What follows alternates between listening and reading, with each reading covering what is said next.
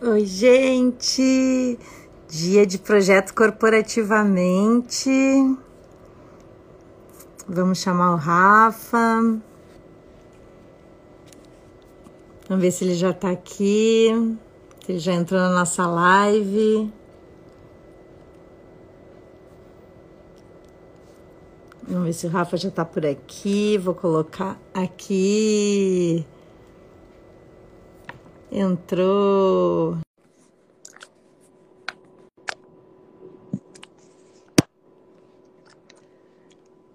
Opa, tudo bem? Olá, Boa tarde. tudo bom, Rafa? Beleza, quase disse boa noite já, porque aqui escureceu já, meu Deus. Não sei como é que Tá tá aí. escurecendo mais cedo, né? Pois é, que coisa, hein? O vai funcionar aqui, tudo certo? Tudo certo, tudo tranquilo. E você, como é que tá? Tudo tranquilo. Sabe que hoje Eu é acho muito dia legal. místico, né? Pois é, eu eu tô sabendo, você tava me falando mais cedo aí, mas eu não tava muito ligado nisso. Que legal, hein? Conta aí pra nós qual que é o. Aí, conta aí pra nós qual que é o, o detalhe do dia de hoje aí, Márcia. Então, eu estava conversando com a Esther hoje, e ela é uma numeróloga, e ela me falou que hoje é o dia 7 do 7, e que dia 7 do 7 abre um portal e tal. E mais cedo eu estava ouvindo uma live e a gente já a gente parou para pensar já que tu- o, o número 7 ele, ele persegue a nossa vida, né? As sete vidas do gato, ah, os sete portais, sete chakras, um monte de coisa, né? E eu fiquei pensando em várias coisas sobre isso e eu queria conversar contigo um pouquinho. Queria trazer para a nossa live um tema. O que que tu acha sobre as pessoas que, que, que mudam de profissão quando chega assim na meia idade? Não sei se isso passa por ti, assim, se esse tipo de, de assunto passa muito por ti, assim, aquela crise das pessoas da, da, da meia idade, porque muitas vezes ah, a- a- a- as pessoas falam da crise dos 30, mas a crise dos 30, ela, ela não chega na- nos 30, ela chega aos, começa aos 28, né? E os 28 Uhum, também às é vezes até múltiplo de antes. 7, Aham. Né? É, um Porque negócio muito só, louco. Você falou da crise da meia-idade. Desculpa só te cortar, mas você falou da crise da meia-idade, né? É, você falou do sete, né? O, o, o, poder do sete na nossa vida, que a cada sete anos a gente muda um ciclo, né? Então imagina isso, quando chega a sete ciclos, né? Sete vezes sete dá 49, né? O meu bom que isso caso. dá, não é? Então, olha Meu aí. caso, gente, eu tava pensando nisso, porque olha só, aos sete anos a criança sai de casa praticamente, né? Hoje um pouquinho até um pouquinho mais mas assim, aos sete anos ela ganha o mundo, porque vai pra escola, mas ela já é, não é uma escola de maternalzinho, é uma escola de cheia de compromissos, que daí já tem inglês, já tem não sei o quê, futebol, balé, aquele monte de coisa. Aos Obrigações? obrigações. Aos 14, ela ganha outro nível de mundo. É onde ela Uhum, descobre os amigos, ela, ela corta o cordão umbilical aos 14, uhum. né? Começa a testar o mundo, né? Diferente, assim, né? Começa a descobrir coisas Diferente. novas, né? É uma Exato. fase muito louca essa da adolescência, né? Quando você constrói a tua vida adulta, basicamente, né? Você está começando a construir quem você acha que você é, a tua personalidade, tua identidade ali, né? E é engraçado que a gente se acha dono do mundo nessa fase, né? Aham, E é, com é a fase da certeza. autoafirmação. E aí Uhum, tem aquela fase dos 21, que é onde tu define praticamente a tua vida profissional dali pra frente, uhum. né? E aí chega aos 28, onde tu É. pira, porque tu diz assim, ó, nossa, tô incrível, qual é o meu lugar no mundo? Aquilo que eu. Aquele plano que eu fiz lá aos 21, de fazer aquela faculdade, aquele emprego, fazer isso, não deu nada certo. Puta Nada merda, né? O certo. que que eu vou fazer da minha vida agora, né? Eu achei que já ia ter um milhão de dólares, né? Aos 30, eu tô com 28 e tá muito longe disso, né? Porque daí, aí vai entrar todas aquelas coisas que tu trata, né, Rafael? Porque daí a gente vem lá com a influência dos pais até então, os 14, tu é a influência total dos teus pais, né? Desde a tua Tá começando a testar religião. os limites, né? Aos 14 tá Exato. começando a sair dali, né? E tem muito desconforto, ansiedade, insegurança no meio disso, né? Porque o, o seguro, o conhecido, embora ele seja é, é, de certa forma, ele mantém a gente preso ali, ele é até certo ponto confortável, né? Quando a gente se lança em algo novo, é desconfortável, né? Dá aquele friozinho na barriga, né? Você pensa, ai meu Deus, e agora? Né? E agora? Só que daí, tu já tá lá com teus 28, tu já tá construindo um patrimônio, uma família, uma carreira mais ou menos, né, uh, encaminhada ou, ou já se aperfeiçoando. Aí tu chega lá nos 35, pode falar cacete aqui, cacete. eu tô nessa aí, tô nessa aí. Né? Eu tô bem aí. Zero. Começando do, do, zero, né? Algumas vezes. Já comecei algumas vezes, é um negócio muito louco, mas é bem isso mesmo. E aí? Né? E aí pira a cabeça da pessoa, né? Aham. Pira total. E aí chega assim, chega umas pintas, tipo, a gente é meio parecido, eu e tu, a gente já, já navegou por vários setores, né? Tipo assim, é, uhum. é, é, o que eu sempre digo, cara, tu quer uma, uma aulinha de como fazer, fazer burrada, pode me perguntar, porque eu já tenho um hum. doutorado no assunto, né? Mas aí tu pensa assim, eu já, eu já tô no 7 vezes 7, né? 49. Uhum. E eu resolvi que eu quero começar do zero. E aí, quer dizer, uhum. nunca é do zero, porque a gente carrega uma bagagem, né? Claro. A gente não deixa de ser quem a gente é quando a gente muda de profissão, né? Claro. E aí, como é que tu faz quando chega, quando chega as pessoas assim para ti e dizem assim, ô Rafael, olha só, e aí? Eu tô cheio de conflitos e tal. Aparece muito assim. Ah, aparece, não, com toda certeza. Ainda mais assim, quando eu acho que o, o 49 que você falou, né, principalmente ali o número 50, assim, eu atendi pessoas que tiveram uma crise, que começou uma ansiedade, uma depressão, enfim, quando elas atingiram a marca dos 50, porque para elas, na cabeça delas, olha, eu não sei se você já parou para pensar isso, mas três pessoas que eu atendi assim, a história era bem parecida, na cabeça delas, elas achavam que elas iam viver no máximo até os 100 anos. Então, 50 era metade da vida. Então, tecnicamente, dali para baixo, né, dali para frente, era como se fosse diminuindo, né? Como se fosse diminuindo, né? Aí diz, ai meu Deus, e agora o que, que eu vou fazer, né? Mas na verdade não é bem assim que funciona. Mas o que eu vejo é que, que gera muito, principalmente dessa geração, né, da galera que tem 50 e mais hoje, assim, né? É, eu vejo que era até um, um quê de status a pessoa ser constante. Tipo assim, nossa, eu trabalhei 30 anos na mesma empresa com a carteira assinada e tal, né? Tipo, é um motivo de, de valor, assim, de glória, né? Meu Deus, fiz a mesma coisa durante 30 anos. Eu fazendo a mesma coisa durante 5 anos, eu já tô de saco cheio, nossa. já, né? Já, já deu, né? Já, já, eu preciso de, de coisas diferentes, né? De desafios. Então, quando a gente foi educado que o, a tua missão de vida é ter um trabalho, ganhar um salário, fazer tal coisa e ser constante do mesmo jeito, e aí, de repente, você chega numa vida adulta, né? E aí você toma uma decisão que muda aquele teu mundo onde você vivia e você até se desconhece de quem você era, né? Diz, meu Deus, eu não sou mais daquele jeito que, que eu era, então o que, que eu sou, afinal de contas, né? E aí a pessoa começa a se questionar, né? Mas é, é, é um momento que a gente passa, né? Mas eu vejo que é um momento que é muito importante, porque enquanto você não fizer algo diferente, você nunca vai ter resultados diferentes, né? E não é dizer que não teve resultados bons, até que foram bons, foram os que te trouxeram até aqui. Mas se você quer algo diferente, você precisa se jogar no novo, né? E não é legal quando tu vê assim pessoas com 70 anos voltando para a faculdade ou começando uma coisa nova. Tu não, tu não fica mega orgulhoso quando tu vê isso? Nossa, eu atendi, eu atendi uma senhora. Ó, o Luiz tá aí, ó, falou, eu tenho esse problema com a morte desde os oito anos. Pois é, Luiz, Luiz, depois a gente vai trocar uma ideia aí, né, Luiz? É, o, o que eu. Meu Deus, até esqueci o que eu ia dizer. Ah, você falou das pessoas voltando a estudar. Uhum. É, eu atendi uma senhora uma vez, até contei na live de segunda, eu acho, eu contei essa história também. Ela tinha 60 e tantos anos, tinha mais de 60, assim, né? E ela passou a vida inteira com diagnóstico de déficit de aprendizagem, dificuldade uhum. de aprender. Os professores meio que passavam ela na escola porque ela não aprendia direito. Aquela coisa meio da família, ah, ela é burrinha, vamos deixar ali, não vamos cobrar dela, tadinha e uhum. tal, né? Uhum.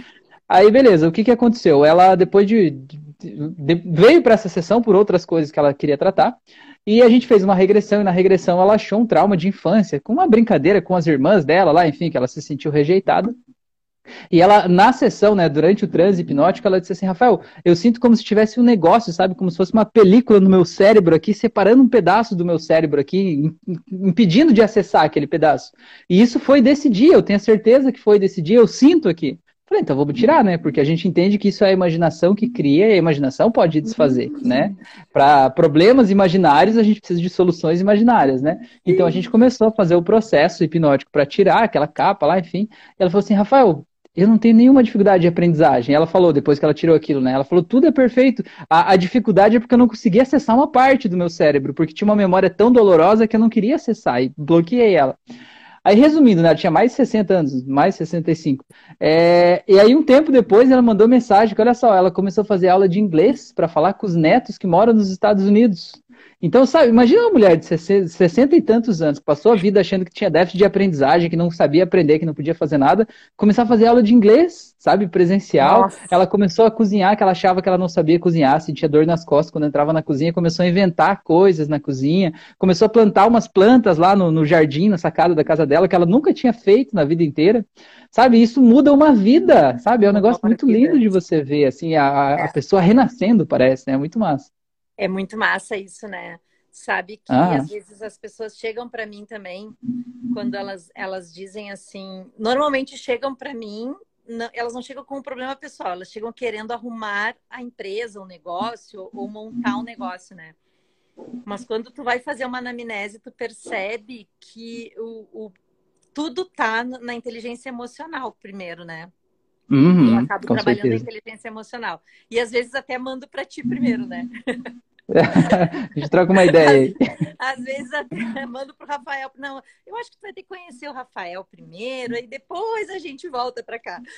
Mas uh, às vezes, uh, quando a pessoa chega e é incrível como de um tempo para cá, eu não sei se tu percebeu isso, como as pessoas estão se sentindo menos culpadas de externar que elas querem querem modificar, que elas querem uhum. uh, querem ser elas mesmas, que elas não estão mais tão apegadas a, a, a aquelas uhum. coisas que elas uh, se proporam a fazer quando tinham 20. Que, uhum. que não, elas elas estão felizes por estarem mudando, elas estão uhum. mais, mais desapegadas, né? Uhum. Eu, eu Com certeza. Isso. Com certeza, isso. E, e isso é uma coisa muito importante, né? Porque às vezes a gente a, a gente acha que não pode mudar por causa do julgamento do outro, né? O que, uhum. que meu uhum. marido, meus pais, meus filhos vão pensar disso? Mas no final das contas, o grande julgador da história não é o outro. É você mesmo, é você que está é. se julgando, você que está achando que é inadequado, né? Você que está é. achando que é velho demais para fazer uma coisa diferente, você que acha isso tudo, né? E quando você muda o que você pensa sobre isso, é, mesmo que alguém te fale, já não dói mais. Eu sempre conto uma história, né?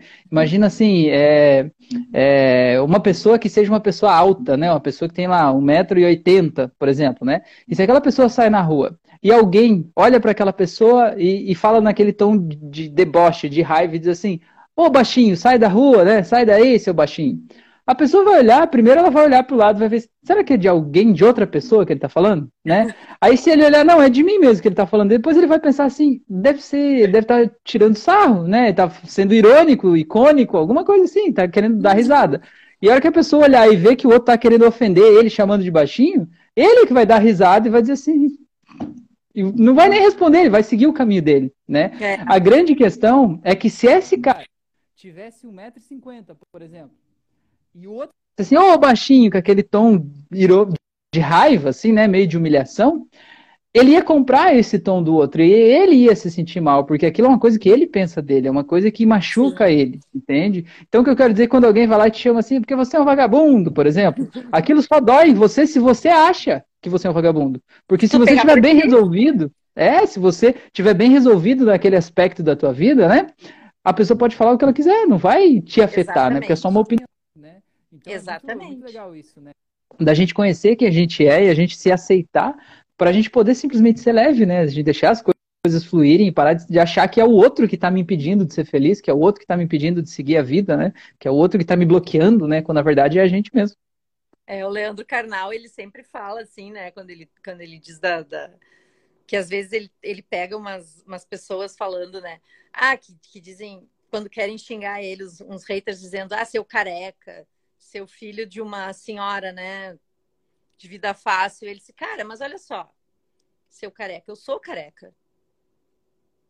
Como é que eu vou me ofender com uma pessoa que me chama de careca? Mas eu sou uhum. careca, cara.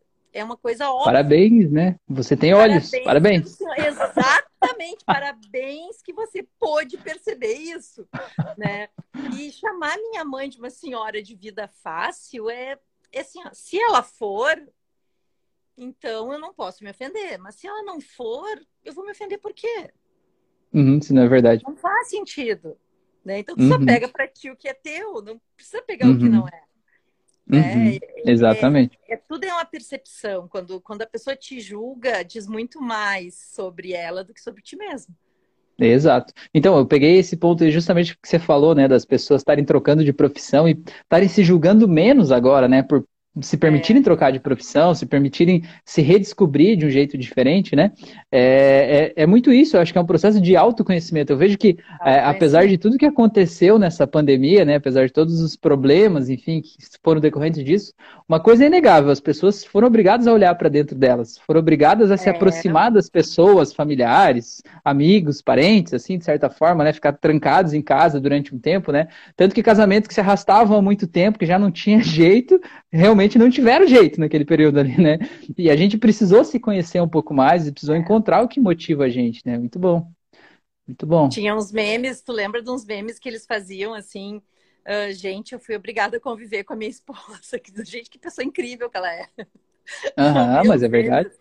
É, era, uma, era umas coisas que eu acho que acelerou um processo que a gente já estava vivendo, né? Uhum. E Carl Jung fala muito bem sobre isso, que ele diz que a verdadeira evolução ela não vem de fora para dentro, ela vem de dentro para fora. Que uhum. quando a gente se conhece, a gente realmente evolui, uhum. né? Consegue perceber essa, essa verdadeira evolução quando a gente se conhece, né? E, uhum. e não tem limite pro, pro, pro autoconhecimento, né? Pois é, e isso que eu acho é, legal. E por isso que eu acho que é legal, né, da gente falar, da gente fazer esse nosso encontro mensal aqui, né, falar sobre é, essa, é, a inteligência emocional aí no mundo do trabalho, porque muitas vezes as pessoas elas têm muito conhecimento, elas têm muita competência, elas têm muita formação, né? Elas sabem o que fazer, mas elas não conseguem fazer o que elas precisam fazer porque emocionalmente elas não estão preparadas para isso. Ou é. até numa inteligência, numa inteligência, numa entrevista de emprego, por exemplo, a pessoa ela sabe muito daquilo, ela chega lá e é. fica nervosa Aí gagueja, não fala nada, fala tudo errado, faz é. tudo errado e acaba perdendo uma baita oportunidade, né? É, justamente por não, não, não conhecer a sua própria emoção, né? É. E até vou dar uma dica pro pessoal que está aqui na live assistindo. Gente, uh, isso é uma coisa que o Rafael faz muito bem e eu aprendo com ele, né? Às vezes eu fujo do assunto da live e ele vai lá e coloca no, no trilho de novo, né? Uh, às vezes o não dar certo é um sinal que deu certo. Né? Agora, Exato. com isso daí que tu falou, eu me lembrei quantas e quantas vezes eu fui em entrevista de emprego e chegava na hora, mas sabe, era tudo para mim. Era tudo, tava tudo certinho, uhum. eu ia com indicação, eu ia e não dava certo. É óbvio, não era para uhum. certo. Não uhum. era para mim. Não era o teu lugar. Não era uhum. o meu lugar. Só que tu não entende na hora, né? Tu só vai entender uhum. isso muito, muito depois. Eu queria uhum. comentar alguma coisa que chegou ali, que tu disse que tu ia falar depois sobre o luto, né? Que a pessoa vivia o luto e, e me deu um insight depois uh, que eu ia falar sobre o desapego. Só um comentáriozinho que eu ia fazer, não sei se era exatamente isso que tu ia dizer, mas eu tenho uma um rótulo assim no meio dos meus amigos que as pessoas falam que eu sou muito desapegada. Uhum. Só, que me, só que me falavam isso, e até o meu marido fala isso também. Ah, tu é muito desapegada, tu é desapegada. E, só que as pessoas falavam isso de uma forma que fosse ruim. Uhum. De um tempo para cá. Eles queriam te chamar de inconsequente, né? Mas falavam, é, não, usavam o eufemismo, né? Você é desapegado. Era, eu era assim, é, como é? Que eu era uh, uma pessoa. Infantil, e irresponsável? É, uhum. eu não me importava com nada, que eu era desapegada. Uhum. E eu, nossa, eu precisei trabalhar isso, gente. Só uhum. que o uhum. desapego não é uma questão de, de tu não se importar. É uma questão que tu não deixa que aquilo te domine. Uhum. Tu não deixa que aquilo te escravize. E, e, quanto ao luto, que foi o que a pessoa uh, referiu ali, que é, ela é presa ao, ao, luto né, por muito tempo, eu eu também eu não tudo bem que eu nunca perdi assim alguém tão próximo de mim fora os meus avós, mas eu costumo lidar com essa com essa parte assim também de uma forma mais tranquila, porque eu acredito que a, as pessoas estão dentro do nosso coração, né? Então uhum. eu, eu, prefiro pensar dessa maneira uhum. para não para não prender, para não deixar aquilo preso e não não não ficar uh, limitado, né? Para poder deixar uhum. a vida fluir, para deixar a vida uhum. fluir, e uhum. agradecer o tempo que a gente passou junto, né? Uhum. Só para comentar aquilo ali, porque eu, eu, eu me compadece quando eu vejo alguém assim preso por uma coisa que não tem isso não tem resolução né a morte é a única coisa é, que a gente não não, não depende da gente não, né? não adianta a gente dedicar energia para querer mudar algo que a gente não pode mudar, né? Então só faz a gente se sentir mal, né? Faz a gente se sentir impotente, se sentir fraco. Então é. É, a gente precisa aprender a escolher as lutas que vale a pena ser lutadas, né? Porque tem coisas é. às vezes que a gente fica dando murro em ponta de faca, desgastando a nossa energia ali em algo que simplesmente não depende da gente, né? Que nem eu sempre digo assim, a pessoa que eu trabalhei durante bastante tempo em uma escola, né?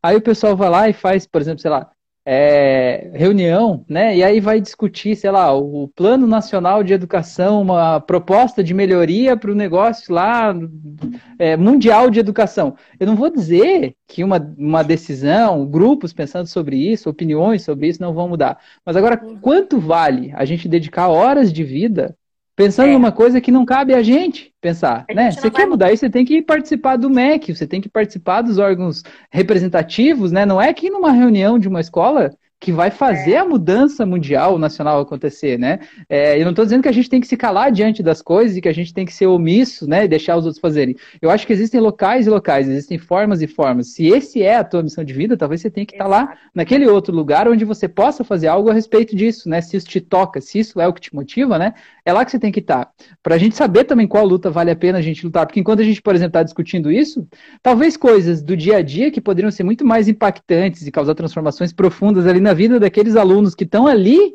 a gente está deixando de fazer, né? Porque a gente está viajando na prática, assim, né? Exato. So, é, sobre essa questão do, do, desapego, eu queria fazer um paralelo também é, de uma outra coisa que eu acho que serve, né, como um exemplo, assim, é, no mercado financeiro. É, eu estudei um tempo no mercado financeiro, mas o mercado financeiro tem um, um negócio é, que tem um termo que se chama assim stop loss, né? Que uhum. stop é parar, loss é perda, né? Então, a, parar a perda, digamos assim.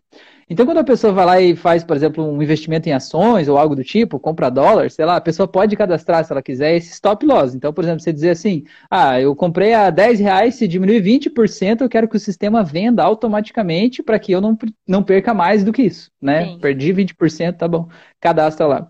É, na vida, às vezes, a gente precisa ter esse stop loss, né? Na nossa vida. Porque às vezes a gente tem coisas que a gente eh, não tá dando certo, a coisa tá indo por água abaixo, né? Eu não tô dizendo que a gente tem que pular dos planos e desistir porque eles não estão dando certo. Eu tô dizendo que a gente precisa saber qual é o nosso limite, né? Porque às vezes a gente fica lá e a gente afunda junto com o barco, com aquele negócio todo lá, né? A gente precisa saber qual é o, stop loss. E também saber que, por exemplo, quando a gente perdeu um determinado valor, um, alguma coisa, uma pessoa, um emprego, uma profissão, seja lá o que for, que é aquilo que você decidiu, ou você decidiu abandonar pelo stop loss, ou alguém te tirou de lá, porque era o momento, sei lá, a empresa escolheu outra coisa, sei lá, você saber entender que aquilo foi. Parar de olhar para uhum. aquilo como uma oportunidade que você ainda pode reverter ou pode voltar para trás. Porque senão, às vezes, você deixa de viver a tua vida dali para frente tentando refazer ou recuperar algo que simplesmente não tem mais volta, que não depende de você, né? Então acho que esse é um uhum. termo que a gente deve ter para nossa vida, né? Qual que é o nosso stop loss, né? Qual que é o nosso limite de Sim. perda, né? E do que a gente perdeu, a gente já deixou para trás para seguir em frente? Arrastando corrente, né? Aham, uhum, exato. A gente tem, a gente tem, tem muitas pessoas que não aceitam que aquele tempo acabou. Uhum. E aí elas ficam arrastando corrente, arrastando corrente, arrastando corrente, sendo que aquilo ali tá bloqueando, que, que quando tu não deixa aquela coisa aí, ela tá evitando que coisas boas cheguem para ti. Uhum. Com certeza. Né? Com certeza. Enquanto tu tá uhum. ocupando a tua mente com aquilo, a tua mente não, ela, tá bloqueada para que coisas boas cheguem para ti. A PNL fala, né, que a, a tua energia está onde está o teu pensamento. Então, Exato. quando você está pensando sobre o que já foi, você está se sentindo desgastado, desmotivado, sem energia hoje, né? Porque hoje. você está pensando em alguma coisa que já foi. É, eu vejo isso com as minhas filhas. Eu tenho uma de 5 anos e uma de 2 anos, né? É, esse negócio de você é, aceitar o que você está vivendo agora, né? Para você aproveitar o presente, não perder, né? É como se assim, às vezes ela queria comer um negócio lá, um doce, uma fruta, alguma coisa, e naquele momento não dava. E aí depois, passa um tempo, você vai lá e dá uma outra coisa para ela. E às vezes ela tá tão naquela de que ela queria o outro, que às vezes ela não aproveita aquele ali, ela nem vê que o outro tá ali. Às vezes até naquele de eu quero o outro e tal, às vezes é. até desbarra no, no, prato, derruba o que ela podia ter naquele momento, porque ela tá pensando em algo que já foi, né? E quantas vezes na vida a gente se comporta assim de forma infantil, né, de certa é. forma, em relação é. às coisas, né? Não vê o que tá ali porque a gente quer algo que não tem mais. Exatamente, exatamente. E como é importante a gente ter essa, principalmente quem tem filhos pequenos, né? Eu, quando tinha os meus filhos pequenos, a gente não tinha esse entendimento. E, uhum. e hoje, quem tem filhos pequenos consegue ter essa, uh, esse discernimento de dar o amor, dar o limite e, ao mesmo tempo, dar a liberdade para que eles tenham as escolhas deles, que consigam fazer o mundo deles dentro do, de uma coisa mais livre e mais uh, autônoma, né? Uhum. Saber aceitar que eles são indivíduos, né? Eu vejo que antes, né? Até eu, né? Quando tive a minha primeira filha ali, também tava, né? Desse jeito. Parece que é meio que assim, os pais, eles precisam saber tudo. Eles precisam ter as uhum. respostas. Eles precisam ser aquela coisa que sabe tudo, né? E isso não deixa espaço para ver que o teu filho é um ser humano, né? Que o teu filho é. tem desejos próprios, que o teu filho uhum. tem a uhum. criatividade dele e que ele não tá ali só para aprender, mas ele tá ali para te ensinar, né? Tem um motivo para ele ser teu filho, para ele ter te escolhido como pai ou mãe, né? Então você tem que ver o que, que você tem para aprender com ele também, porque tem muita coisa para aprender, né? Nossa, né? E, e quando a gente acha que é só eu que ensino, eu perco a oportunidade de me permitir ser vulnerável e me permitir me colocar em uma posição de aprendizado, né? Uhum. Exatamente. E como a gente aprende com eles se a gente dá essa chance, né? Do retorno, uhum, de poder vir e, e, e, deixar eles nos ensinarem, né? Eu aprendo muito. Uhum. Até hoje, os meus são adultos, né? Eu sou uhum. vovó uhum. da Júlia e agora vovó de mais uma menininha. Fiquei sabendo ontem que vai vir mais uma menininha. Olha só que beleza. Parabéns, hein? Que Obrigada. Legal. A minha Rafaela tá esperando outra menininha agora.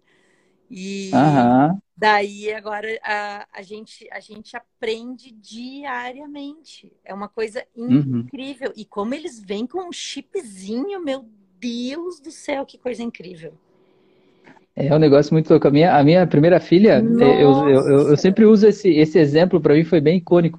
Ela, um dia ela estava num, não sei, acho que era um joguinho no celular. A gente nem dá celular para ela jogar, mas um dia específico Sim. a gente baixou um joguinho e deixou ela jogar ali para, né, pra, pra ver como é que era. E ela jogando, a gente olhando, só que era um joguinho gratuito, e de vez em quando entrava uma propaganda, né? Uns vídeos, Sim. aí tinha que fechar o vídeo. E daí cada vez que entrava a propaganda, a propaganda ela me dava o celular, né? Dizia, papai, papai, me dava. Eu ia lá e tirava. Eu ia tentava apertar no X, dele abria a Play Store, começava a rodar aquele vídeo, eu ia para um outro lugar, quando eu vi já estava comprando alguma coisa, não sei aonde, lá tinha que fechar tudo para voltar pro aplicativo, né? Para ela continuar ali fazendo o que ela estava fazendo. Perigo! É, e não, e aí ela continuou ali jogando, né? E aí eu e a mãe dela ali do lado, olhando, assim, né? É, junto, assim, né? Mas aí me chamou a atenção, de repente, que ela não me pediu mais para tirar a propaganda, né? Falei, uau, o que, que aconteceu que ela não me pediu mais para tirar a propaganda, né? Passou alguns minutinhos, né? Aí fiquei olhando pro celular, ver o que ela estava fazendo. Aí o celular da Samsung tem aquele botão embaixo, né? Que você aperta, ele vai para a tela inicial. O que, que ela fazia? Quando começava a rodar a propaganda, ela aprendeu por conta própria que se ela apertasse no botãozinho da tela inicial, ele fechava o aplicativo e ia para a tela inicial. Aí ela clicava no ícone e abria o programa de novo sem o aplicativo e continuava jogando. eu não sabia fazer Meu isso, eu nunca teria Deus. ideia de fazer isso. Que idade ela tava? Ah, ela tinha uns dois anos, eu acho. Ela tinha umas mãozinhas pequenininhas assim ainda, né? Ah. Tava sabendo fazer as coisas ali. Um negócio muito louco. Ah. Eles dão nó em pingo d'água, gente. Ah, eles são muito, muito inteligentes, meu Deus. A Letícia meu ainda hoje acha soluções pra gente aqui que é, é muito, muito legal, muito criativas as soluções dela. Muito criativas, é muito bom. Né? Então, mas ó, aproveitando essa questão da inteligência emocional no mundo corporativo, eu vejo que o nosso papel como pais, né, na minha visão pelo menos, é a gente permitir que essas crianças sejam elas. Incentivar Sim. isso, fortalecer Sim. isso, fortalecer a criatividade, fortalecer a independência, fortalecer é, esse trabalho em equipe, fortalecer quem elas são, quem elas sentem que elas são, porque muitas vezes a escola ela não está é, querendo, é, digamos, potencializar as qualidades das crianças, ela está querendo informar as crianças, né? No Sim. sentido de colocar dentro de uma forma, né? Cortar as arestas, tudo que você tem de especial, né? O que é diferente da média, a gente corta, né? Lapida isso e te põe dentro de uma caixa para todo mundo ficar igual, né? Para todos serem iguais, fazerem a mesma coisa do mesmo jeito, né? É, e o mundo hoje eu vejo cada vez mais, principalmente o mundo corporativo, né? Principalmente o empreendedorismo, o mundo digital, cada vez mais a gente precisa fazer esse caminho inverso. A gente precisa ser mais autêntico, a gente precisa ser mais real, ser mais verdadeiro, ser mais criativo, ter mais soluções, né? Não tem espaço para ser mais um, para mais um apertador de parafusos Não. aqui, né? Como naquele filme do Charlie Chaplin, né? Não. E a gente precisa aprender com essas crianças, elas estão aí para ensinar a gente, né? E tu, tu percebeu que a gente tem que ser cada vez mais intuitivo, né? E é por causa disso até que eu estou fazendo o teu curso de, de hipnose conversacional para trabalhar melhor a parte de gestão gestão estratégica dos negócios, né? Até uhum. eu que tu falasse um pouquinho uh, do teu curso, porque eu acho que tem muita gente aqui que, que interessa para essas pessoas a área de, de empreendedorismo. Tem muito empreendedor no meu canal e eu queria que tu falasse um pouquinho do teu curso, porque até eu acho que eu não sei se ele fica aberto sempre, mas eu sei que tu tá na época de lançamento, né?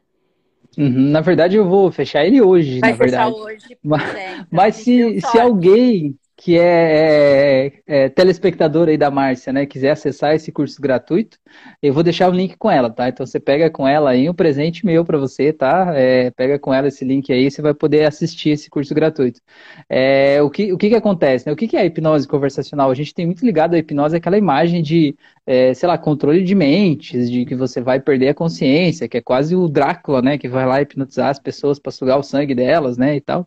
Mas na vida real não é nada disso, né? A hipnose é basicamente o um estado de foco e concentração, onde a gente pode é, manipular, digamos assim, a gente pode editar os programas que estão guardados na nossa mente, né? É como se assim, a gente, tudo que a gente vive, a gente guarda em gavetinhas aqui dentro. E a gente pode, por meio da hipnose, editar essas gavetinhas, sabe? E reorganizar as coisas, tirar as coisas que estão num lugar e colocar em outro, mudar as emoções que estão associadas a cada área da nossa vida, é, tirando aquele mal-estar que está presente no dia a dia. Vou dar um exemplo. Se você ouve uma música que te lembra um ex-amor, você se sente mal, porque aquela música era música do não sei o que e tal. Isso é um programa que está instalado em você, né? Um gatilho que a gente chama. A gente pode fazer essa mesma música te lembrar um estado de alegria, por exemplo. E quando você ouvir a música, começar a dar risada. Né? Um programa que está dentro da tua cabeça e você pode editar a hipnose, faz isso. E aí o que, que eu fiz? Né? Eu já trabalho com hipnose terapeuticamente já faz tempo. E aí eu adaptei as ferramentas que eu uso na hipnose clínica, quando as pessoas fecham os olhos, deitam lá, enfim, todo o processo de indução formal de hipnose. Eu adaptei aquelas ferramentas para serem feitas de olhos abertos, né? Ou seja, você pode só conversar com a pessoa e por meio dessa conversa você causar uma transformação no nível subconsciente da pessoa, né? Tem uma estrutura para você fazer isso, né? Existe um jeito de você fazer isso, é, fazendo com que a pessoa mobilize imagens mentais associadas ao que você está falando, isso vai causando uma transformação lá dentro dela. A pessoa não precisa nem saber, né? Ela não precisa nem saber né? que está sendo, é, que, que está sendo hipnotizada, nem nada, você está só conversando. Então eu criei esse curso, ele é voltado para terapeutas, que, que atendem pessoas, ajudam assim, mas ele também é voltado para qualquer pessoa que se relaciona com uma outra pessoa, né? Seja um vendedor, seja um empreendedor, seja um colega de trabalho, seja um pai, um filho, uma mãe, alguém que tem algum tipo de dificuldade de relacionamento, né? Você entender como que você pode falar com as pessoas para você não ser assim agressivo, mas muito pelo contrário, você fazer a pessoa entender a mensagem que você quer passar, né? Porque quantas vezes a gente quer dizer uma coisa e as pessoas não entendem, as pessoas entendem outra coisa. Então você entender como que a mente da outra pessoa funciona para você falar de um jeito que faça sentido para ela, para que a tua mensagem seja compreendida, né? Então é isso que eu ensino nesse curso aí, é bem, bem legal, bem legal. E também uh, pessoas que fazem atendimento ao público, né, Rafa? Uhum, com certeza. Pessoas que trabalham com o público, muitos terapeutas que trabalham online também. Uhum, eu achei super interessante. Certeza. Uh, claro. Tá. Porque e assim, aí... a, gente, a gente conversa com as pessoas, né? E, e a nossa conversa sempre está influenciando, nós estamos influenciando uns aos outros, né? Então, por que a gente não aprender a influenciar de um jeito positivo, para que as pessoas, quando ouvem a nossa conversa, se sintam melhores, se sintam mais felizes, se sintam mais livres, né? Se sintam libertas para seguirem a vida delas, né? Isso é não é um poder mágico, místico, sobrenatural, é apenas ciência, né? É ciência aplicada ali, você aprender essa estrutura para você entender como isso funciona. Exatamente. E aí, tipo, é, a, o curso, o, só o curso gratuito já é uma, uma já tem uma boa base de técnicas, né, para a maioria das pessoas comuns. E aí, depois, quem quiser se aprofundar, aí tem, o, tem os outros cursos mais específicos, né? Uhum, Mas... Com certeza. E fora isso, tem a nossa live aqui na primeira quarta-feira de cada mês e tu também faz lives fixas, né, nas segundas e quintas. Segunda e quinta à noite, às 9h36 da noite no YouTube. Toda segunda e quinta eu tô lá também. É, e aí é, é legal, né? Sempre, sempre tem histórias de casa né? aí, perguntas, é, a galera sempre manda umas dúvidas lá, a gente vai destrinchando conforme a possibilidade, né? O que é legal é que sempre tem gente que tá na live que tá passando por aquele problema, ou já passou, ou já passou por algum processo, então não é a minha opinião, mas é, né, uma construção coletiva, assim, eu acho muito legal. E curas coletivas que eu já assisti, inclusive. Uhum. Aliás, estou te devendo um depoimento, né? Esses dias você não deve um nada. Quando, lá, quando a gente deve, fica pesado. Eu depoimento pro Rafael ainda. não, mas você gravou um sim. Isso. Você gravou não, um sim. Eu não gravei. Depoimento só meu, eu não gravei, não. Ah, você gravou um dizendo, logo no dia depois que a gente fez aquela sessão lá, em abril, hum. maio, sei lá. Você gravou um é, falando que você estava lançando a sua mentoria no domingo. Ah, foi antes de lançar é o teu primeiro verdade, programa. Não, tem, tá lá no meu YouTube, tá tem, lá. Tem, tem, tem. Acho que tem sim. Que ah, massa, gente. Não, e aí, então, galera, olha só, fixem esse horário aqui, toda primeira quarta do mês. A gente está sempre aqui debatendo. Vocês podem sugerir temas. A gente traz sempre a inteligência emocional, a gente sempre traz a hipnose. A gente traz vários temas aqui. Eu adoro a participação do Rafael, porque ele traz umas coisas assim e faz um. Ele, ele faz terapia para nós, na real, né? eu faço uma bagunça eu, aqui, né? Ele, faz, ele, ele traz o conhecimento dele e eu fico só bagunçando a, a zona, na real. Eu que trago a zona. Né?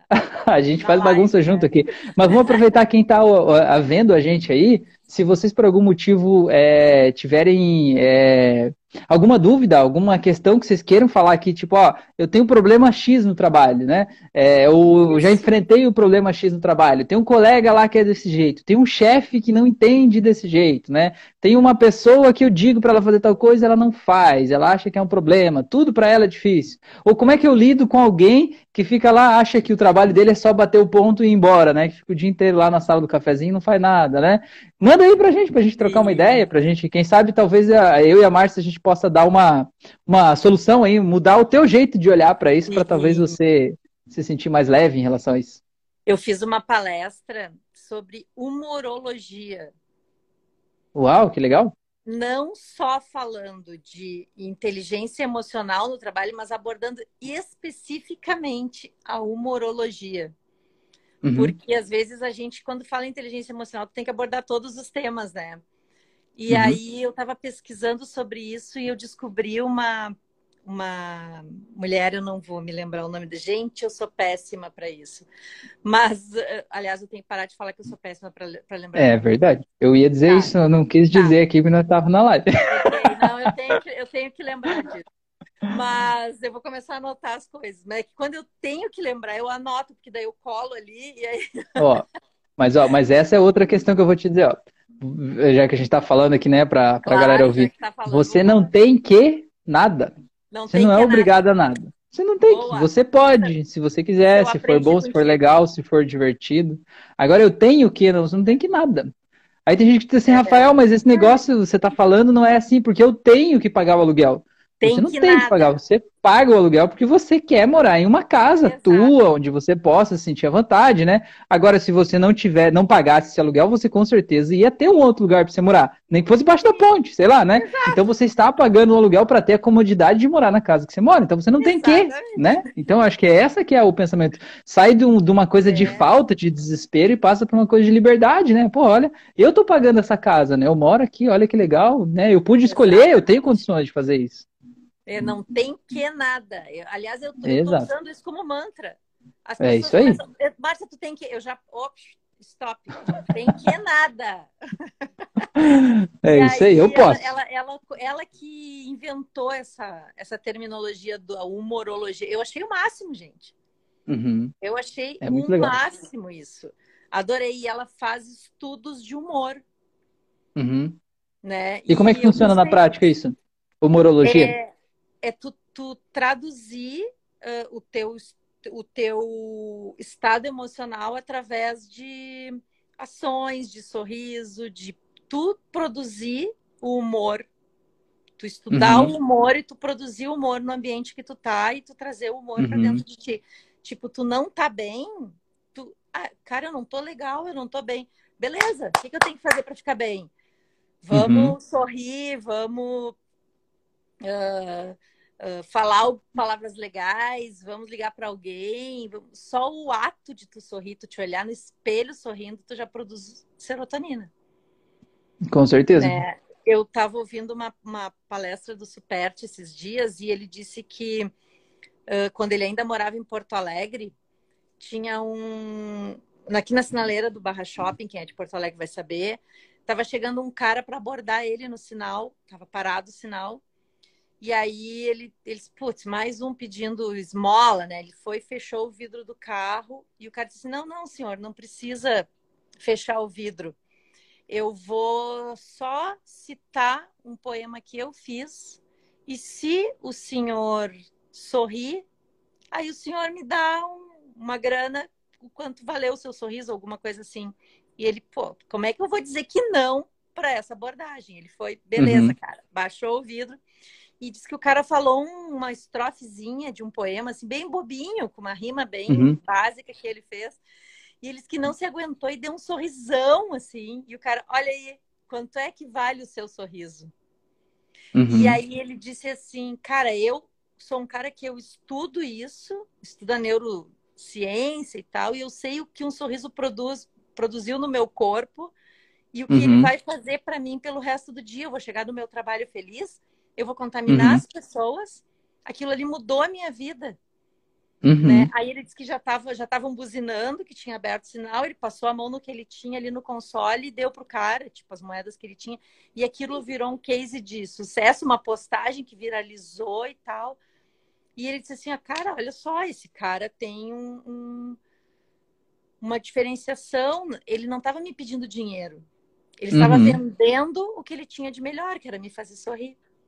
Exatamente, é, e, e às vezes a gente não É. leva isso a sério, né? A gente acha que isso não é importante, né? Tipo, ah, só tô rindo, né? Ou às vezes a gente acha assim, ah, não posso rir porque tem problemas na minha vida, né? Enquanto tem problemas É. na minha vida, eu não posso rir. Cara, sabe quando que vão acabar os problemas da tua vida? Nunca, porque a nossa mente é uma máquina de criar problema. Quando você resolver esses que você tá pensando, você vai criar outros, né? E É. você vai achar outros, né? É até assim, por exemplo, você imaginar a sala num título assim de, de, de uma é, visualizar de fora, por exemplo, você vai ver guerras, né? Tem os, os grupos lá, os povos que estão em guerra, certo?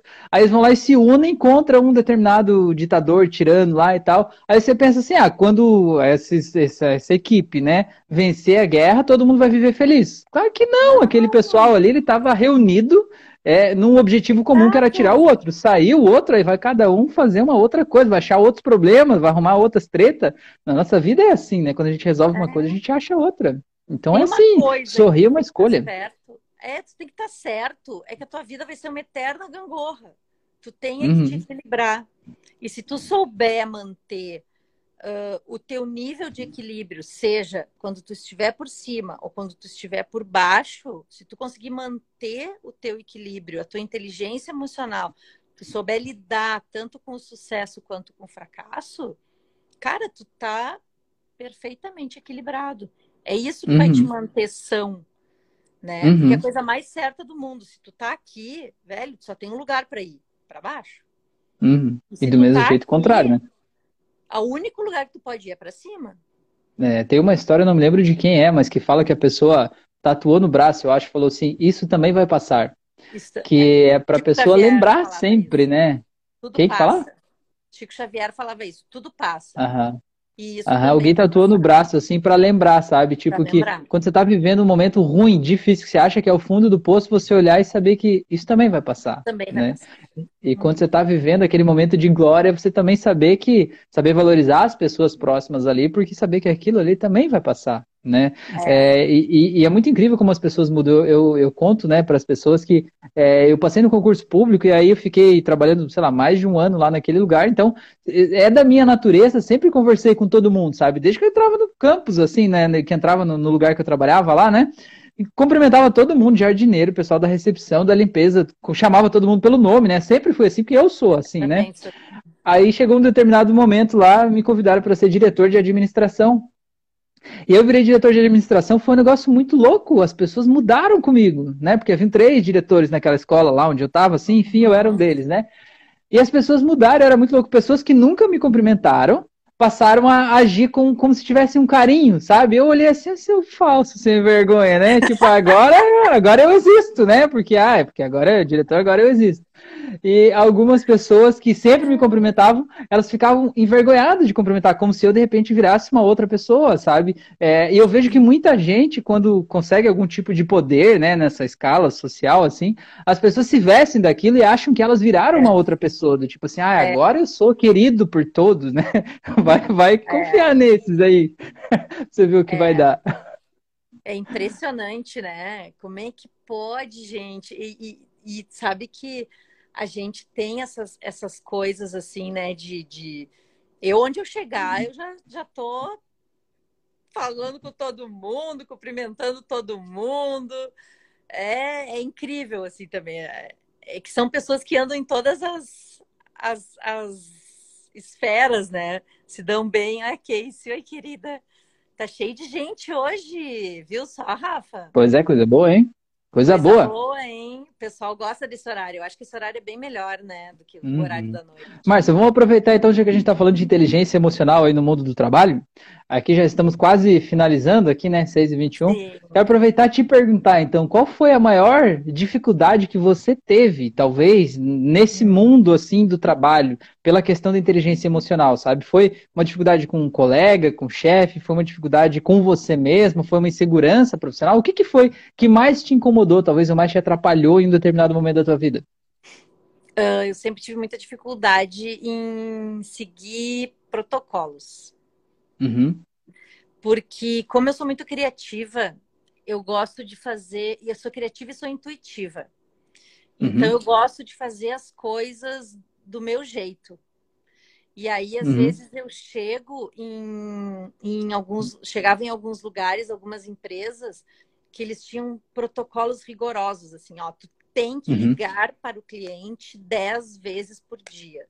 Aí, uhum. se o cliente não te deu o, o eu sempre fui da área comercial e marketing, né? Se o cliente não te deu uhum. o retorno, tu tem que ligar, tu tem que insistir, tu tem que visitar. Cara, eu tinha pavor disso.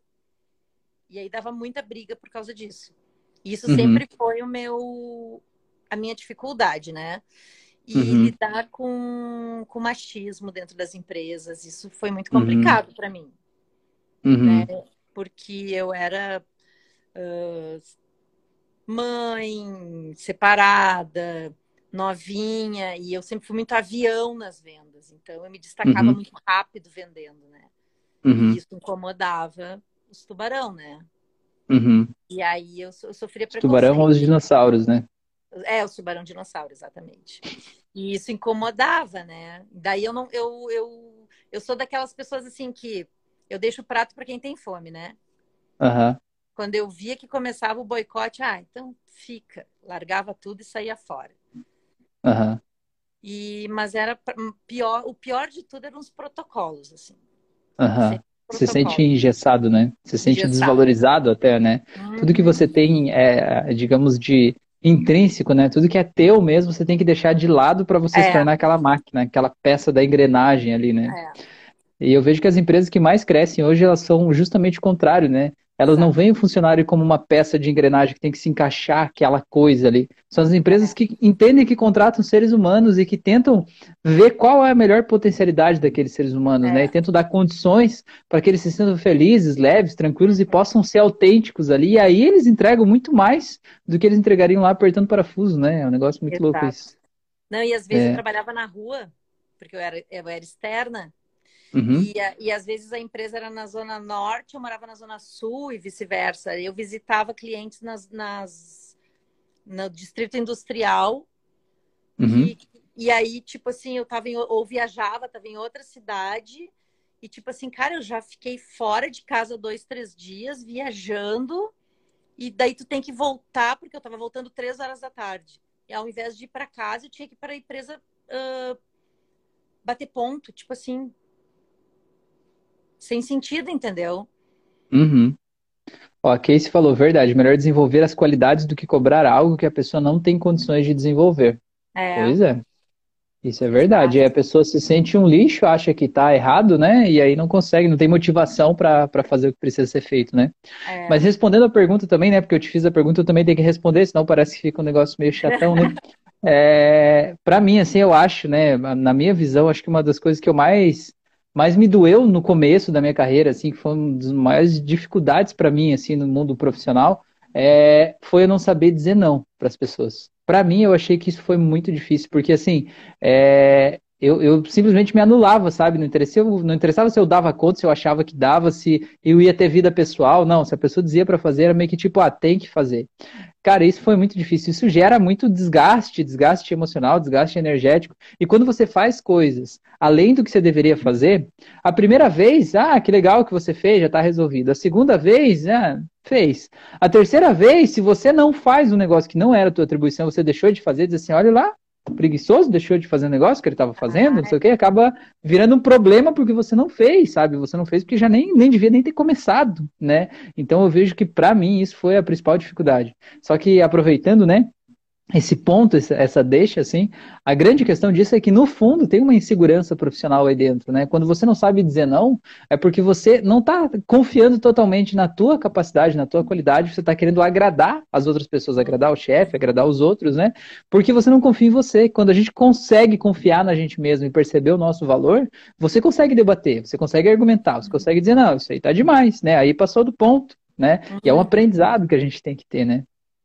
Eu acho que nós podíamos fazer uma live só sobre o dizer não. Gostei disso. É, pois é. O dizer não é, um, é uma habilidade. Eu digo que o dizer não é que nem músculo, sabe? Você tem que é. exercitar para ela desenvolver essa habilidade. A gente não nasce sabendo dizer não, né? E às vezes a gente se enfia em cada roubada aí. Tem, tem com certeza. E tu falando e eu lembrando do dizer não. Uhum. Uhum. Eu acho que nós podíamos pensar nisso para o mês que vem, o que tu acha? É, olha aí, tá lá. Então vamos lá, já está definido o tema aí, a próxima quarta-feira, então, que vai ser a primeira quarta-feira do mês de agosto, é isso? De agosto. A gente, a gente vai falar então sobre a habilidade de dizer não. A gente pode até fazer uma prática de hipnose aqui para é, aprender a dizer não, né? Vamos. Tá combinado já, então. Já tá combinado com quem tá aqui assistindo, quem ouviu durante o mês. Vem participar com a gente ao vivo aí na próxima quarta, nesse mesmo horário, 17h30. Na primeira quarta-feira de agosto, nós vamos estar aí. Eu vou Sobre fazer uma prática. Dizer então. não, porque eu achei sensacional uhum. isso, Rafa, porque tem muita coisa por trás do dizer não. Tem, tem, tem crenças limitantes, tem o, o fato da, da, pessoa não, não se sentir capaz. Nossa, a gente pode destrinchar isso daí. Tem a relação com a autoridade também. Às vezes o pai, né, o pai ou a mãe foi muito incisivo, dizendo, não, eu mando e você obedece. Eu falo quem é, pode, obedece quem tem juízo, a tua opinião não importa, fica quieto. E a gente leva para a vida e chega na empresa e acaba se comportando assim diante da autoridade, né? Como se fosse aquele pai autoritário que você tem que ficar ali, né? É, aceitando tudo, né? E aí é, e, contam. Pois é, e às vezes até o que eu acho muito interessante, né, que, por exemplo, o chefe lá, o gerente, o líder, enfim, ele vai te dar uma, uma orientação, uma ordem, sei lá, uma determinação que é o mais adequado do que ele acha. Só que quem está no dia a dia ali, quem está olho no olho, de cara com o cliente é você. Agora, se você não se sente à vontade para chegar e dizer, olha, esse processo está errado, isso aqui deve ser mudado e tal, a empresa perde uma grande oportunidade de adequar um processo para ser mais efetiva, para ganhar mais é. dinheiro, enfim, né? Pelo medo. Então a gente precisa aprender a dizer não também. Precisa aprender a, a enfrentar isso é de forma educada. Tu uhum. é a cara uhum. da empresa, é tu que tá lá de frente pro cliente. Uhum, com certeza. Então, tu é Com que tem que ter certeza. au- autonomia, né? Adorei. Pois é. Bom, eu tô com medo Pois. que o Instagram nos derrube, né? Porque a gente Pois é, tá na hora já, né, Márcia? Eu tenho outro compromisso depois aqui, então já vamos aproveitar, então, agradecer a oportunidade de estar aqui com vocês. Foi muito Ah, massa, muito né, bom, essa conversa né? aí. Eu aprendo muito com você, com você e com vocês todos aí, muito bom. Nossa, a gente que aprende muito aqui com cada vez que tu entra aqui é uma aula, né? Tenho certeza que a galera gostou também. O pessoal já sabe, então, na próxima primeira quarta de agosto, que eu tô sem o meu calendário aberto aqui, a gente vai fazer uma prática de hipnose e vamos falar sobre o dizer não. Sensacional. Rafa, gratidão por tu ter vindo para cá, ter disponibilizado o teu tempo. E essa live fica salva aqui no meu YouTube, fica lá no teu também, eu acho, né? Eu ponho no Fica, meu, fica. fica no meu Instagram, no meu YouTube, fica no teu também. E no meu tá lá, Spotify também. galera. No Spotify, isso, no Spotify. Eu tô louca para começar também numa, num podcast, mas enfim, enquanto É eu não aí. tenho lá, vocês vêm lá no do Rafa, lá no Spotify. Ah, põe- diz as tuas redes aí, Rafa, pra galera. Ah, eu tô no, no né? Instagram aqui, então, é rafael.vielewski. Se você tá ve- ouvindo essa live, você vai ter que ver o meu nome escrito, porque não tem jeito. Você tem que copiar, dar um Ctrl C, Ctrl V, ele não tem jeito de escrever meu nome, né? E aí o YouTube é a mesma coisa, Rafael Vielewski sem o ponto, e aí o Spotify também. Se você pesquisar pelo meu nome lá, vai aparecer lá as auto-hipnoses, enfim. Tem várias auto-hipnoses, tem o curso gratuito, tem o curso avançado, tem programa de mentoria, faço atendimento clínico com as pessoas, né? Faço palestras, faço lives, eu faço de tudo que for necessário aí pra gente ajudar a destrinchar um pouco dessa nossa cabecinha louca que a gente acha que tem o controle e na verdade a gente fica perdido no meio desse nosso mundinho interno aí, né? Então eu ajudo de alguma forma a gente se entender um pouquinho mais. Beleza? Inclusive, tô querendo levar ele lá para uma sala do Clubhouse para a gente começar a falar sobre hipnose. Faz horas que eu tô querendo levar ele. Vou te mandar hoje o convite antes que eu me esqueça. Manda aí, manda aí. E aí Manda a aí. gente combina umas salas lá, tá bom? Beleza, Gratidão, tá bom. Rafa. Valeu. Obrigada Gratidão tudo. você também. Até mais, Uma ótima galera. tarde aí. Pra Tchau. Tchau, tchau.